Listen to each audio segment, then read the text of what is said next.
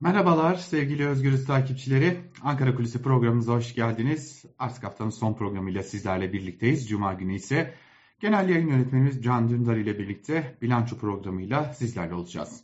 Peki bugün neye bakacağız? Dün Sedat Peker'in tabiri caizse ilk kurbanı diyebileceğimiz isme bakmıştık. Ee, AKP içerisindeki kimi tartışmaları kısmen sizlerle paylaşmıştık.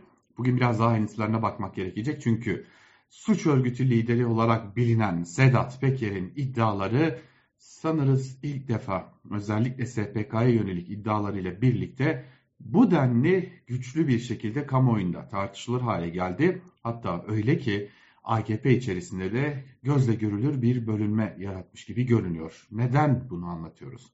AKP içerisinde iki farklı bloğun meydana geldi. Sedat Peker'in açıklamalarından sonra iki farklı bloğun ortaya çıktığı belirtiliyor. İlk bloğun görüşü Sedat Peker ne olursa olsun bizden hiç kimseyi ama hiç kimseyi görevden aldıracak kadar güçlü değil. Ya da Sedat Peker'in ortaya attığı ipe sapa gelmez iddialar. Bunlar AKP'lilerin söylemleri elbette. E, kanıtlanabilir değil. Sadece ama sadece iftiralardan ibaret. İşte bu nedenle biz partimiz ve Cumhurbaşkanlığı yani bir bütün olarak iktidardan kastımız elbette ki burada e, bütün güçleriyle bürokratları dahil olmak üzere iktidar herhangi birini görevden almaya yetecek düzeyde değil. Ama olur da Sedat Peker'in bu iddiaları neticesinde bizden biri görevinden istifa ederse ya da görevden alınırsa ya da görevden affı istenirse bu Sedat Peker'i daha fazla güçlendirir. Sedat Peker'in kendisinin bir karşılığı olduğuna inanmasını sağlar. AKP iktidarı içerisinde bir karşılığı olduğuna inanmasını sağlar ve daha fazla iftira ile bizlerin karşısına çıkar. Öte yandan bu durum muhalefete de koz verir. Bu nedenle bizden kim olursa olsun hiçbir şekilde istifa etmemeli, görevden alınmamalı ve affı istenmemeli görüşü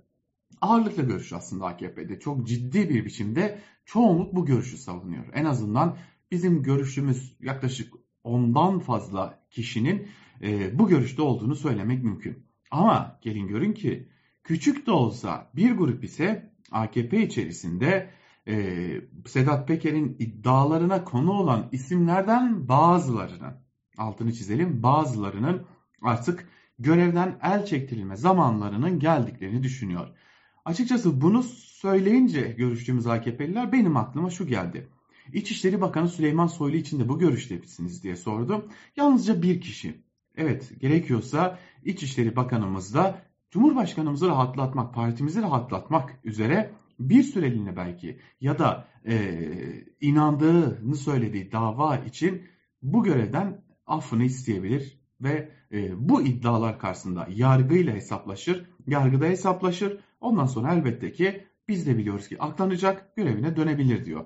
Ama geri kalanlar ise İçişleri Bakanı Süleyman Soylu'nun Sedat Peker'in bilinçli bir hedefi olduğunu ve aslında Sedat Peker ile Süleyman Soylu'nun bir ilişkisi olmadığını düşünüyorlar ve bu nedenle o istifa etmeli ya da e, bizleri rahatlatmalı e, diye düşündükleri isimlerin çoğunluğunun e, milletvekilleri, birkaç milletvekili, birkaç AKP'li yönetici ve bazı bürokratlar olduğunu söylüyorlar.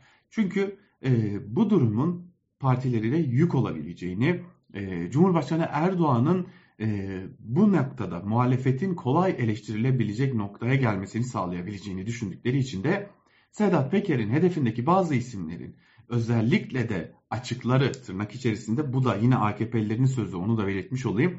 Açıkları olan bazı isimlerin istifa etmelerini ya da görevden el çektirilmelerini düşünmüyor değil AKP'liler. Hali hazırda bazı isimler istifalarını sundu. Bazı isimler için ise önümüzdeki günlerde sürpriz gelişmelerin yaşanabileceği belirtiliyor. Ee, bir gece ansızın resmi gazetede bazı isimlerin değişmesini bekliyor. Çoğunluk AKP'de bunu Cumhurbaşkanı Erdoğan'a bir tasarruf olarak yapacağını ve gidin aklanın geri gelin diyeceğini belirtiyor. Şimdi tabii bu süreç hepimizin aklına e, Yüce Divan'a gönderilmeyen dört bakanı getiriyor. Son ana kadar Yüce Divan'a gönderilerek e, yargılanmaları düşünülüyordu bakanların ama ne olduysa son birkaç saat içerisinde bir bilgi notuyla işin rengi değişti ve bakanlar Yüce Divan'a gitmekten tabiri caizse kurtuldular. İşte şimdi de benzeri bir durumla karşı karşıyayız. Önümüzdeki günler AKP içinde ve özellikle AKP'li bazı isimler içinde hiç ama hiç kolay olmayacak. Zira Sedat Peker Sur'da gedik açmayı başardı.